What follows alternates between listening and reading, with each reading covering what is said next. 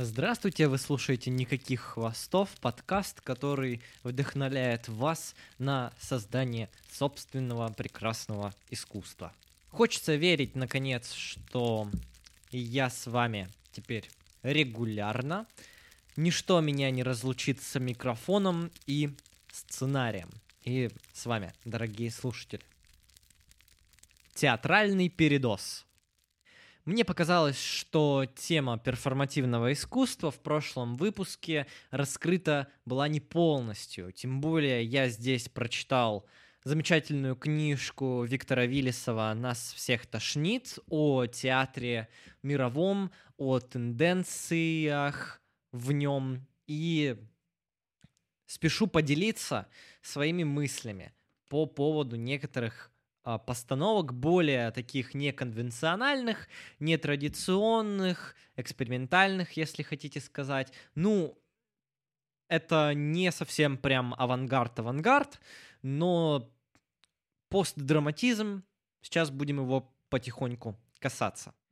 «Визит» — это перформанс по сценарию Ирины Васьковской с Екатериной Соколовой в главной роли — этот перформанс является ярким примером постдраматического театра, где актер лишь э, функция, лишь вот инструмент для режиссера. Он не является такой э, очень значимой психологической фигурой, но то, что здесь делает э, Екатерина Соколова, она воспроизводит текст, сценарий, именно так это правильно скорее будет называть, для зрителя – особенностью performance art можно назвать э, важность самого производства. А даже если вы смотрите на, казалось бы, готовый перформанс, на самом деле фазы производства и воспроизведения, они здесь сливаются. И актер не играет какого-то определенного персонажа или группу персонажей. Он доносит высказывание. Для такого вида искусства очень важно присутствовать на месте события, потому что именно в, во временной вот этой петле происходят очень важные изменения в сознании самого перформера или в сознании зрителя. Визит можно назвать очень минималистичным перформансом, потому что как таковой сцены вообще там нет, и очень мало используется в количественном смысле средств выразительности для, а, для драмы. Например, на сцене существует всего лишь там несколько источников света — одно огромное бесформенное полотно сливового цвета и актриса. Посторонние предметы используются довольно редко, но это не важно. Важно обратить внимание на то, как взаимодействует актер-перформер с вот этим самым сливовым полотном. Он его трансформирует, а, укутывается в него, всячески взаимодействует, создавая очень э, гибкий инструмент для передачи смыслов. И состояние вот этого полотна очень хорошо коррелирует как с историей, так и с состоянием главной героини. Как такового линейного нарратива в визите нет. Есть клочки истории, которые зритель собирает самостоятельно. Нам это все показывается, конечно, в одном и том же порядке, нелинейном.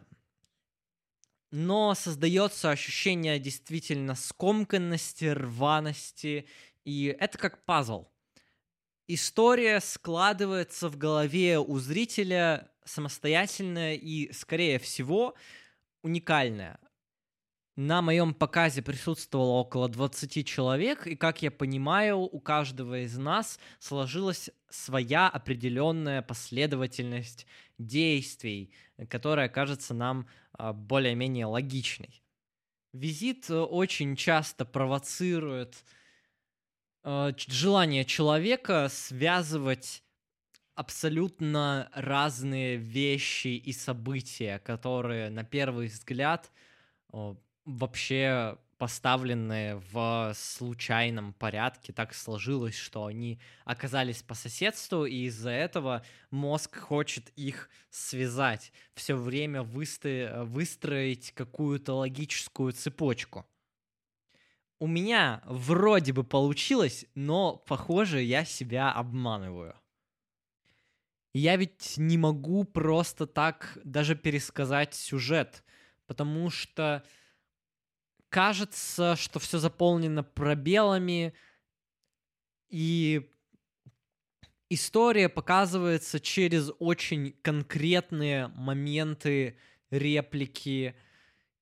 Ты часто не понимаешь, что дофантазировано, а что стоит воспринимать действительно как э, воспоминание, предсказание. То есть нам даже не дана никакая точка отсчета, чтобы мы лучше понимали, в каком временном промежутке мы находимся, где вообще это происходит. И получается уникальный опыт. Для меня это оказалось исследование о насилии над личностью, о природе нашей сексуальности, о связи ее с древними мотивами, насколько вообще человек далеко ушел от животного, насколько насколько общество э, натягивает слои на всю эту животность и стоит ли это делать, становимся ли мы ужаснее или прекраснее из-за этого это именно тот театр, которого в России пока не хватает. И глоток немного экспериментального европейского воздуха очень нужен, если ты любишь, в принципе, рефлексировать. Это именно не развлечение. Перформанс иногда смотреть вообще некомфортно мне было из-за определенных тематических таких моментов, наверное. И несмотря на внешний хаос, создается прекрасное ощущение, когда вместе работают и свет, и звук, и хореография, и география пространства в самом зале, например, когда актриса проходит вокруг, собственно, зрителей и наговаривает монолог свой – когда она начинает из задних рядов бросать маленькие шарики, когда она изображает диалог, то выходя из пространства видимого, то снова в нем появляясь, это стоит увидеть хотя бы один раз, а лучше пересмотреть. Если оказалось трудным смотреть это чудо целиком, хотя бы стоит увидеть финальную сцену, когда Екатерина Соколова стягивает на себя э, вот это полотно, э, находящееся в форме такого фитиля, и она как бы зажигает огонь в проекции на стене и уходит из нашей зоны видимости. В эмоциональном плане это завершает перформанс невероятно грамотно, за что, собственно, от меня спасибо. Если вам хочется полчаса просидеть э, за видосом на Ютубе и потом сказать ничего не понял, но очень интересно, визит к вашим услугам. И уже выложен, собственно, в группе ВКонтакте никаких хвостов. Что там еще будоражит умы искушенных театралов? Скорее всего, иммерсивный театр. Это такое представление, в котором непосредственное участие принимает зритель. Грубо говоря, интерактивный спектакль, на ход которого вроде как создается иллюзия, что можно повлиять. Часто такая форма используется больше для развлечения. Например, это похоже на то, как проводятся квесты с актерами живыми. У вас есть сюжет, у вас есть актеры, которые с вами взаимодействуют, но при этом вы непосредственная часть э, всего действия. Год назад театральная труппа Ургео организовала подобный проект под названием «Театральная лаборатория Озноб», представляющая из себя ряд сценок, где группа зрителей или один зритель из толпы так или иначе взаимодействует с перформерами. Помню, как это все начиналось. Нас завели в актовый зал при университете, посадили перед проектором, и меня за руку увели самого первого две женщины, одетые во все черное. Они стали делать из меня разные фигуры э, пластические. У нас с ними был такой пластический мини-спектакль а, с их участием, с моим участием. Далее группа зрителей, уже прошедшая какое-то св- свое посвящение в перформанс, направляется к закрытой двери. Дверь открывается, и мы видим студента, который моет себя. Он вызывает девушку из толпы, дает ей щетку и просит помочь. Потом он дает ковшик, и девушка поливает его из ковшика водой.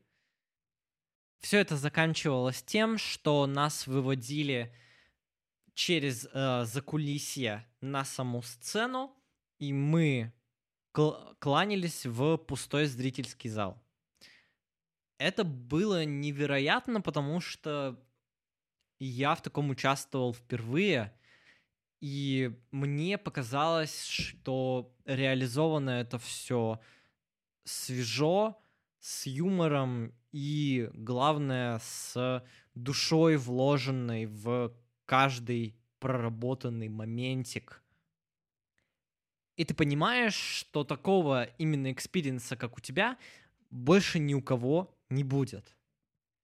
Самым запоминающимся для меня моментом стало третья или четвертая по очереди ситуация, где уже нельзя вмешиваться в процесс, где тебя, где снова выстраивают четвертую стену, и ты лишь наблюдатель.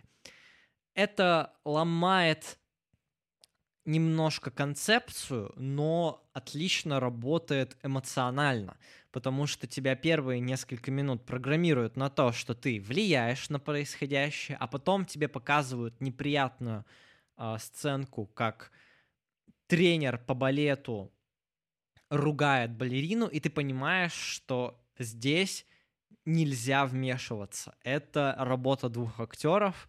Может быть, они думали, что кто-то вмешается, кто-то начнет заступаться. Но среди нас была тишина. И это дико убивало и создавало какое-то такое ощущение вины, хотя ничего плохого ты не сделал. Существуют также спектакли, где одним из важнейших элементов постановки является место. Такое называют сайт-специфик спектаклями. Например, это «Маяк и нора» в Музее литературной жизни Урала XIX века. Спектакль посвящен последним годам жизни Маяковского и его взаимоотношениям с Полонской. Как это все выглядело? Зрители сидели на скамеечках в два ряда, друг напротив друга, на расстоянии около метра. И вот в этом пространстве между зрителями творился весь спектакль. Отходили немного влево, немного вправо, но в основном это все было очень близко, очень громко, очень так эм, почти осязаемо. Вокруг развешаны фотографии Маяковского, хроника его жизни. На фоне блистают экспонаты из Московского музея имени Маяковского. его личные вещи, письма. И это создает такой очень важный эффект соприсутствия. Вот я так расхвалился, а если задуматься, то по сути место не влияет ни на перформеров, ни перформеры не влияют на само на саму локацию, поэтому в принципе это мог быть вообще не сайт-специфик, а обычный спектакль на сцене. Единственное, вот что, что меняется между нами, это расстояние. И вот такой интересный угол обзора, когда ты еще напротив видишь других зрителей. А я напоминаю, что у нас есть группа ВКонтакте, никаких хвостов, где я выкладываю анонсы, дополнительные материалы к подкасту и, в принципе, стараюсь э, создавать вокруг э, эпизодов целый блок отдельный. Подписывайтесь и будьте в курсе всех обновлений. Маяковский. С чего начинается классика? Я ведь не зря поставил напоследок именно спектакль о Маяковском. Мне очень грустно, когда люди слышат словосочетание классическая поэзия, и на ум им приходит ужасное воспоминание о том, как они из-под палки учат какого-нибудь Тютчева или Есенина. На самом деле поэзию можно полюбить. И хочу, наверное, немножко хотя бы разрекламировать, как начать любить русскую классику и, в принципе, стихотворение – Маяковский будет для этого самым подходящим поэтом. Сейчас объясню почему. Во-первых, маяк — это пример незанудной поэзии, назовем это так. Никаких пейзажей традиционных, только яркие, колюще режущие строки о понятном, о насущном, о человеке, разрывающемся между по миром поэзии и миром бытовым. Во-вторых, Маяковский повлиял на русский язык, если не в той же степени, как Пушкин, то его точно стоит упоминать как, одни, как одного из языковых революционеров – это именно современный русский язык, который понятен, э, не обязательно лезть в словари, но желательно держать под рукой там какой-нибудь Google с, для того, чтобы понимать контекст некоторых стихотворений все-таки.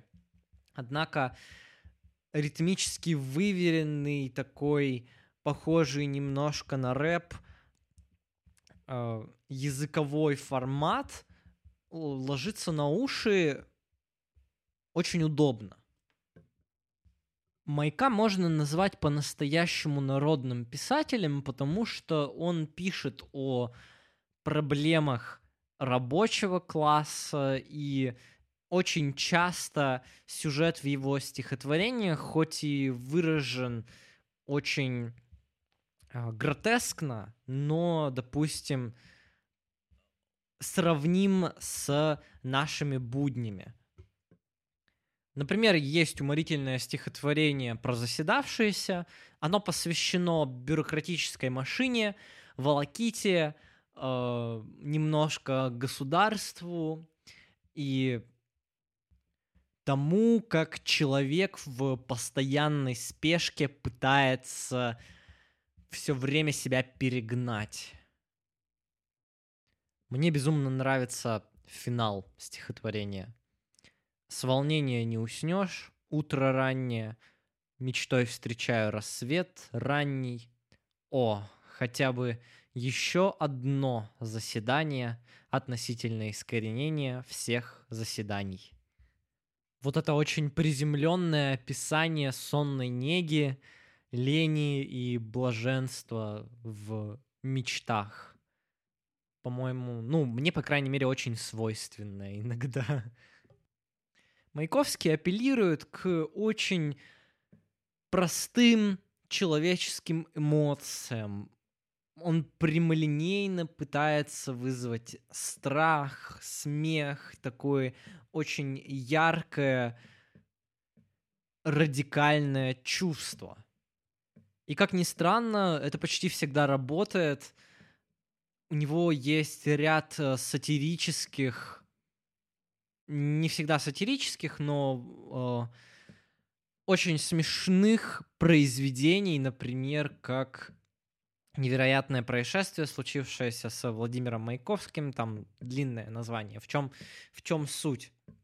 В жаркий летний день Маяковский настолько задолбался со своей работой, что он э, агрессивно начинает кричать на солнце, он называет солнце дармоедом, он жалуется на то, что оно занежено в облаках, и сюжет становится все фарсовее и гротескнее. Э, солнце буквально входит на дачу к Маяковскому и начинает требовать у него чаи и варенье.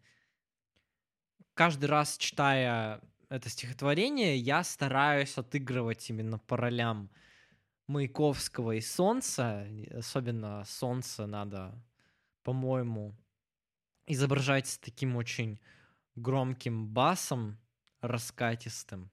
И это превращается в маленькую душевную комедию. Маяк близок к понятию селебрити, потому что именно тогда входят в моду концерты поэтические, э, складывается такая тусовка авангардистов, которые потихоньку развивается вместе, потом распадается на всякие разные течения. И изучая биографию поэта, можно невооруженным глазом заметить его именно развитие, что очень ценно вообще для читателя, потому что иногда кажется, что, ну вот поэт, у него всегда поэзия одна, она в вакууме неизменна, хотя это вовсе не так. Так в 1912 году публикуется манифест футуристов, который называется «Пощечина общественному вкусу». Очень важное заявление для искусства авангарда именно начала 20 века, посыл которого заключался в том, что следует скинуть все традиционное искусство с корабля истории всех Достоевских, Толстых и так далее, и творить вот на этом разрушенном фундаменте – абсолютно новое э, человеческое искусство. Ну, такие ницшанские нотки с сверхчеловеческими идеями. Однако уже спустя 12 лет, в 1924 на 125-летие Пушкина, Маяковский публикует стихотворение юбилейное, которое все посвящено э, наследию поэта и Маяковский делает акцент на том, как мало на самом, на самом деле людей помнят, за что стоит любить Пушкина, и что он единственный понимает и считает себя, собственно, наследником поэта. Причем обращается Маяковский к Пушкину в стихотворении очень по-дружески. Он говорит, у меня, да и у вас в запасе вечность, что нам потерять часок-другой. Он уже понимает, что забетонировал себя своими действиями, своими поступками в истории литературы и искусства. Действительно, Владимир Маяковский проходит этакий путь от не совсем опытного поэта с горящей головой к массивной глыбе, целому срезу искусства и опыта российского и советского позже гражданина. К сожалению, очень мало снимают фильмы о самом Маяковском. Я имею в виду не столь документальные, но, наверное, игровые фильмы. Мне кажется, его биография отлично бы э, ужилась в рамках двухчасового такого кино. Отвлечемся немного от высоких материй и поговорим о насущном. В России вышел музыкальный сервис Spotify, и я от него балдею. Я пока не оформил подписку, жду, пока стану официально студентом и подпишусь на студенческий абонемент. Хотя даже в десктопе без подписки Spotify работает отлично пока с минимальным количеством рекламы и на условиях, которые меня абсолютно устраивают. Для меня здесь Spotify гораздо важнее и ценнее, допустим, чем Яндекс Музыка, потому что в нем сокрыта великая библиотека зарубежных, европейских и не только андеграундных исполнителей. Я нашел столько альбомов, которые пытался все послушать в интернете, но нигде их не было, и наконец Spotify открывает эту библиотеку для меня, я спокойно слушаю там какого-нибудь Джонни Дауда, которого собирался послушать аж два года. Очень богатый набор экспериментальных композиторов, игровых саундтреков, э, грамотно созданных плейлистов, вот что меня тоже очень радует. И пока мой опыт э, со Spotify только положительный. Единственное, что меня немного расстраивает, это не полностью русифицированный не полностью русифицированные некоторые имена, допустим, даже наш Иван Вышнеградский записан там латиницей, и отыскать его было крайне тяжело и фрустрирующе. В общем, если вы еще не попробовали Spotify, обязательно загрузите себе на компьютер, потому что с телефона без подписки это выглядит немножко немножко недостаточно. Хотя в целом я очень доволен и как альтернатива Яндекс Музыке, которая очень нужна, и альтернатива iTunes, я очень рад, что вот такой рынок лицензионного продукта, он расширяется и дает разные, а, удовлетворяет разные потребности разных потребителей. Пока, к сожалению, нет подкастов, по крайней мере, пока я записываю, нет, э, есть страничка подкастов, но самих подкастов пока не подключено как только это все будет доступно, я думаю, никаких хвостов тоже появится на платформе, и можно будет со спокойной душой, не боясь за свой любимый подкаст, переходить на э, качественное приложение, на качественный софт. Джокер или он, как не привязать убийцу к зрителю. Два вечера подряд я смотрел кино, и так сложилось, что фильмы крайне удобно сравнить тематически. Почему бы не посмотреть, как две съемочные группы по-разному смотрят на человека, отчаявшегося на убийство. Сначала поговорю о каждой картине в целом, а потом мы займемся их сравнением. Ранние работы Люка Бессона — это отдельный вид прекрасного — и Леон не исключение из правила. Сюжет об отношениях матерого киллера и маленькой девочки — это, если разбирать на атомы, традиционный дуэт саркастического персонажа и добродушного героя. Хотя даже такой дуэт немного с твистом в самом фильме, потому что киллер — это как раз-таки искренний герой, а в роли демоненка у нас девочка, якобы невинная. Кажется, что это такой развлекательный фильм с очевидными посылами про то, как месть ничего не решает, и что любовь бывает э, самое разное, если она настоящая. Все это завернуто в приятный микс из режиссуры, монтажа, маленьких-маленьких очень человеческих деталей и, собственно, винегрета очень близких э, для человека тем. Я смотрю его уже не в первый раз, и сейчас мой глаз зацепился за параллельный монтаж.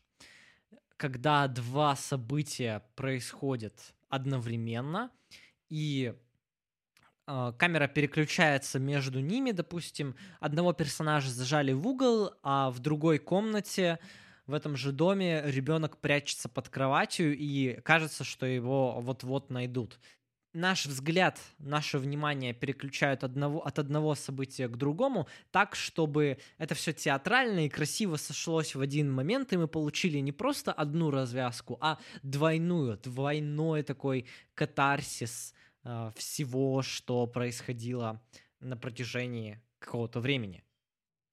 Это же происходит и в конце фильма, когда э, мы следим за действиями Матильды и Леона тоже параллельно. А когда их дороги расходятся, мы понимаем, собственно, что ожидает каждого персонажа. Каждый раз, когда на экране появлялся харизматичный Гэри Олдман, я кайфовал. Вы можете его знать по роли Сириуса Блэка в Гарри Поттере. Сейчас, скорее всего, будет более длинный монолог о Джокере, и он будет содержать спойлеры, поэтому если они негативно влияют на ваш опыт, на ваш experience, советую бежать отсюда. Еще до релиза и во время проката Джокер хайповал настолько, что меня это слегка раздражало. Даже в выпуске Парфенова не убежать было от него, потому что, видимо, журналисту очень понравился. И фильм он решил, что важно будет это прокомментировать. Возможно, вся эта популярность была не беспричинна. Якобы первый серьезный фильм по комиксам, в скобочках нет. И оригин популярнейшего персонажа, и Хакин Феникс, отыгрывающий амплуа безумца, ненамеренно ставшего отцом идиотских цитат про общество и ненормальность. Все, чего я хотел, это чтобы хайп был абсолютно оправдан, и фильм оказался действительно настолько интересным и клевым, насколько его малюют критики. Но действительность разочаровывает. Грубо говоря, фильм не впечатлил меня эмоционально вообще, но заставил покумекать о судьбе маленького человека в 21 веке. Считаю ли я свое равнодушие проблемой? Ответить сложно, потому что есть ряд кинофильмов, которые не вызывали у меня никаких эмоций, зато заставляли э, хорошенько порефлексировать. Джокер немножко впадает в этот ряд, но история, которую он рассказывает, мне кажется, ее можно было сделать гораздо эмоциональнее. Ну, не будем критиковать фильм за то, чего в нем нет, пока, пока не будем. И разберемся постепенно. Даже не сказать, что я привык к такого рода историям, потому что одна и та же фабула может быть подана абсолютно по-разному, и я могу восторгаться одним и тем же сюжетом, ну, на нескольких уровнях и с разными оттенками эмоций.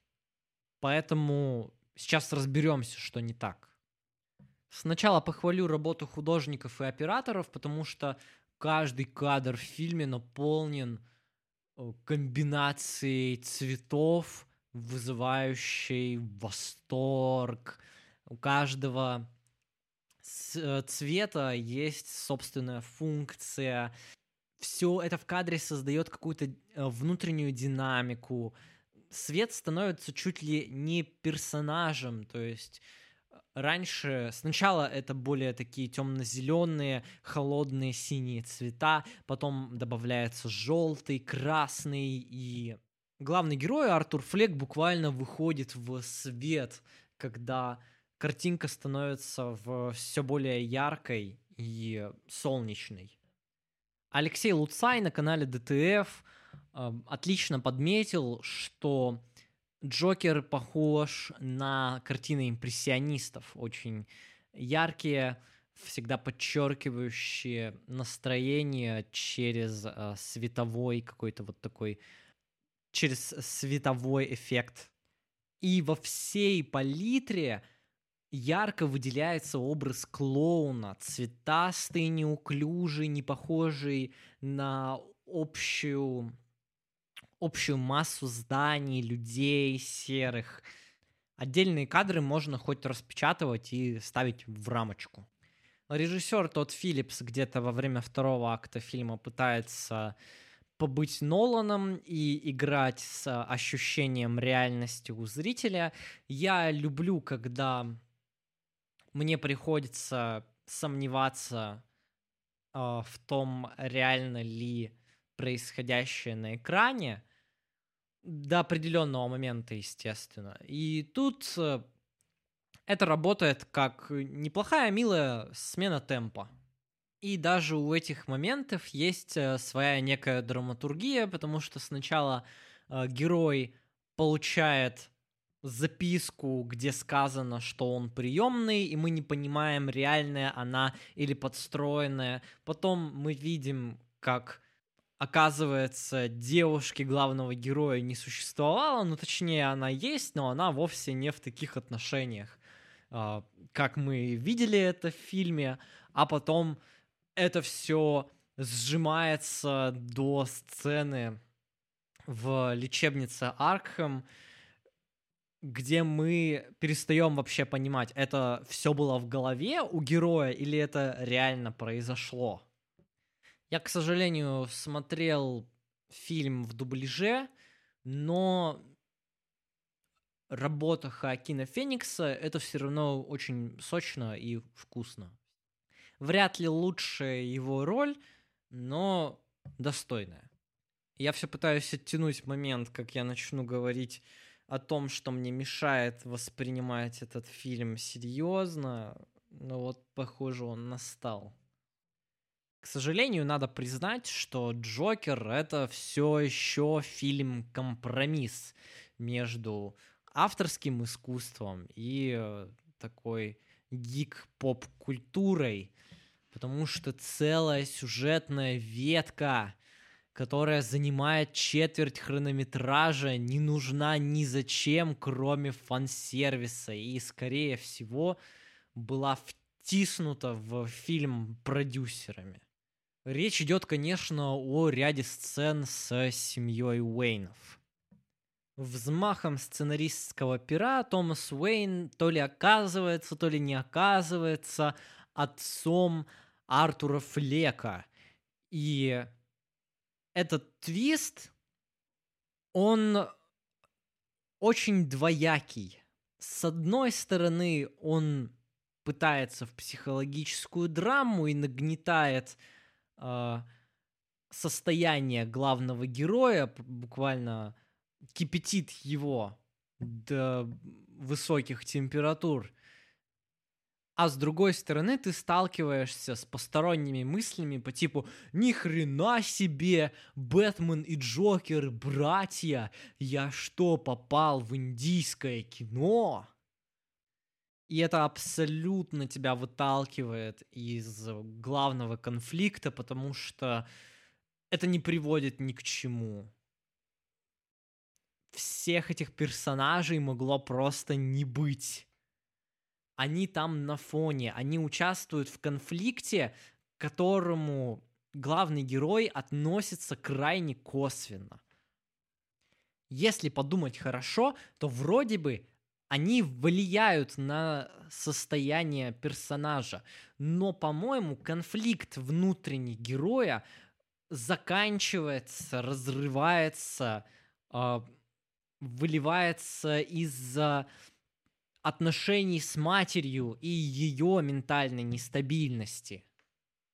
Ну и сцена с убийством родителей, бла-бла-бла, ссылочки гадкие, вот это все, конечно, портит впечатление, потому что оно занимает твое время и считает, что у этого есть какой-то смысл, кроме, кроме постмодернистской радости узнавания. В интернете уже сравнивали этого Джокера и Джокера в исполнении Хита Леджера. Я сделаю немного иначе. Я возьму образ героя из серии игр Аркхэм. Там его озвучивает Марк Хэмилл. И, по-моему, Джокер даже там получился гораздо а, увлекательнее, более харизматичным и привлекательным, потому что он находится, во-первых, в паре с Бэтменом, у него есть четкий антагонист, четкая цель какая-то определенная, и он там очень активен. И настолько активен, что даже его смерть не останавливает вообще безумие и влияние э, Джокера на внешний мир киношной версии из Джокера сделали такого Орликина, очень грустного клоуна, которого хочется пожалеть и который э, вовсе не завораживает тебя, а вгоняет в тоску какую-то. Даже нет особо смешных шуток у него. Хотя в тех же играх искрометный вообще черный юмор я вовсе не против другого взгляда, наоборот, я только за переосмысление. Но как-то зерно персонажа, оно исчезло. Хорошо, если смотреть на него в вакууме, то просто пропадает какой-либо смысл, потому что фильм очень часто опирается на контекст, именно комиксовый. Это проблема, потому что человек, который не знаком с этим персонажем, он не поймет, в чем загвоздка именно того Джокера, который популярен, которого любят э, ценители там графических романов. Сейчас я об этом думаю и понимаю, хорошо, что киношники дали э, ему собственное имя, которое раньше вообще в комиксах не звучало, нигде не появлялось, э, так, чтобы ограничить его от других интерпретаций. Да, на него можно смотреть как на самостоятельного персонажа, но как-то не очень. Но я что-то заболтался, давайте перейдем к персонажем. После просмотра я задался вопросом, почему мне импонирует Леон, но Джокер не вызвал сочувствия? И, следовательно, пошел вопрос, почему они убивают? Казалось бы, фигура Артура более трагичная, потому что он ну, делает свое первое убийство в состоянии эффекта, но именно в этом суть, все его действия, они продиктованы обстоятельствами. Не он создает правила игры, как это обычно делает Джокер.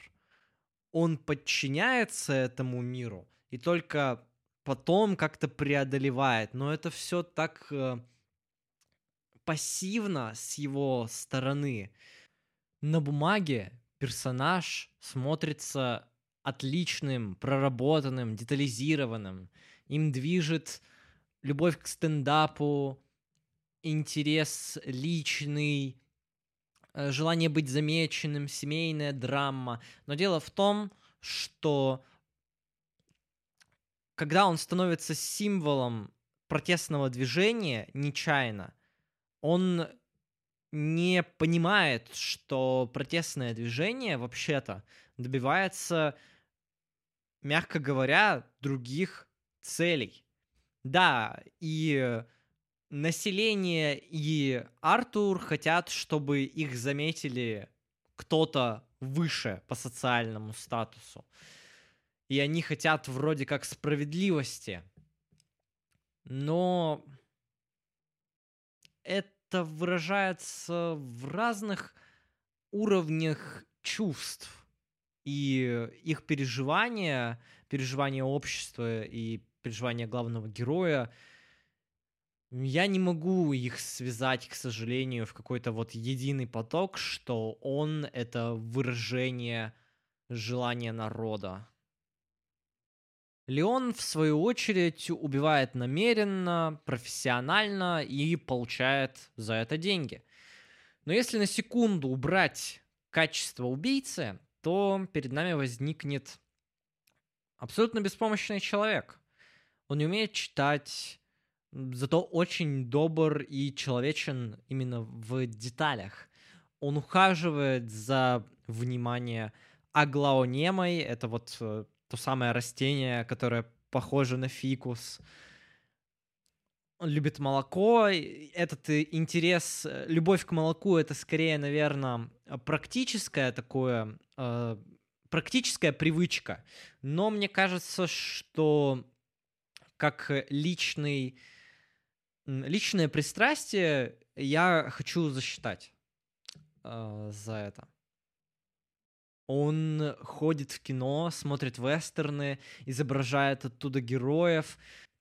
Очень много времени тратится на то, чтобы сблизить Леона и зрителя. Даже сцены с варежкой поросенком работают именно для эффекта сочувствия. И тут даже не нужен никакой глубочайший анализ, потому что ты понимаешь, Леон просто прописан лучше. И если смотреть фильм внимательно, то там тоже поднимается э, социальная проблема, потому что вся его жизнь сложилась вынужденно и, траг... э, и действительно трагически. Причем так интересно сложилось, если Джокер упивается своим состоянием и даже э, танцует элегантно, это очень красивые сцены, бесспорно, то Леон, он очень равнодушен ко всему, что происходит вокруг, пока в жизни не появляется Матильда. И именно такой парадокс что мне как раз нравится второй персонаж. Это на заметку всем сценаристам и дизайнерам персонажей, потому что не обязательно делать эмоционального героя, чтобы сблизиться с живым зрителем. Короче, я не понял шутку, и Джокер это просто оказался слабенький фильм. Но если такого в супергероике будет побольше, и это такой старт, который показал продюсерам и инвесторам, что можно снимать более-менее такое господи, простите, серьезное кино, то я с нетерпением жду побольше подобных фильмов. Надеюсь, что вот такая первая ласточка — это лишь эскиз того, чего мы можем получить. Хотя в то же время жаль, что этим эскизом оказался такой прекрасный персонаж. На этом я с вами прощаюсь. Слушайте подкаст «Никаких хвостов» на Яндекс Музыке, Apple Podcasts, Google Podcasts, SoundCloud и других площадках. Ожидайте релиз на Spotify, подписывайтесь на группу ВКонтакте, ставьте лайки, комментируйте, задавайте ваши вопросы, на которые я с удовольствием отвечу прямо в посте или уже в следующем выпуске. И может быть, мне даже смогу с вами поговорить о том, как я закончил смотреть молодого папу. Но не знаю. На этом все. Спасибо за ваше время и ваше внимание. Адьос.